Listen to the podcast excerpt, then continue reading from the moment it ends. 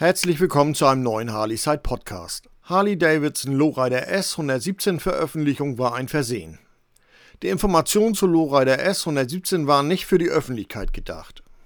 Die Veröffentlichung der Informationen zu Harley Davidson Lowrider S 117 auf der Harley Site hat international Wellen geschlagen. Der Grund dafür ist, dass die Veröffentlichung der Lowrider S 117 gar nicht gedacht war und deshalb war sie, wie im Beitrag erwähnt, völlig unspektakulär. Bei der Veröffentlichung der neuen Farben für die Harley-Davidson-Modelle 2022 sind diese Informationen auf internationaler Ebene mit durchgerutscht. Nur ist das wohl kaum jemandem aufgefallen. Aber wenn international 600 langjährige Mitarbeiter aus dem Unternehmen ausscheiden, kann sowas jetzt wohl schon mal passieren. Ich war zusätzlich damit beschäftigt, den Teaser zu zerlegen und bin auf der Suche nach Bildern vom Tank der Lowrider S114 gewesen, weil der Schriftzug mit dem Teaser übereinstimmt. Dabei bin ich bei den Informationen zur Lora der S114 auf die Bilder und das EU-Datenblatt von dem 2022er Lora der S117 Kubik-Inch Modell gestoßen. Die war einfach mit aufgelistet. Die Harley-Davidson Media Server gingen kurzzeitig offline.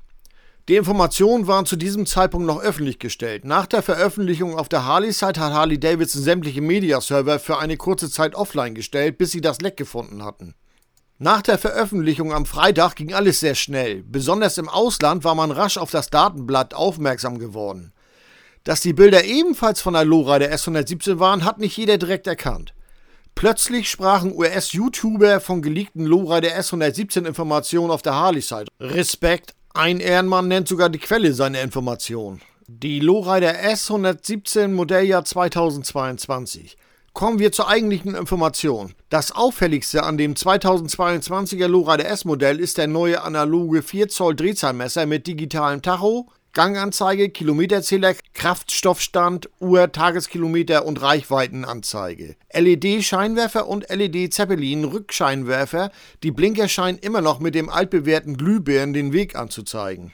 Adaptive Ride Height AHR, optional bestellbar. Dadurch, dass die Tachoeinheit jetzt an den Lenker gewandert ist, hat der Tank eine cleane Form bekommen. Das 2022er Modell ist mit 2,365 mm einen Tick länger geworden. Die unbeladene Sitzhöhe ändert sich von 690 mm auf 710 mm.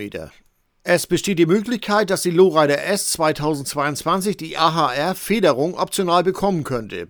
Das ist das Adaptive Ride Height System, welches wir bereits von der Panamerika kennen. Damit senkt sich die Lora der S in der Höhe ab. Beim 2022er Modell verändert sich der hintere Federweg von 86 auf 112 mm.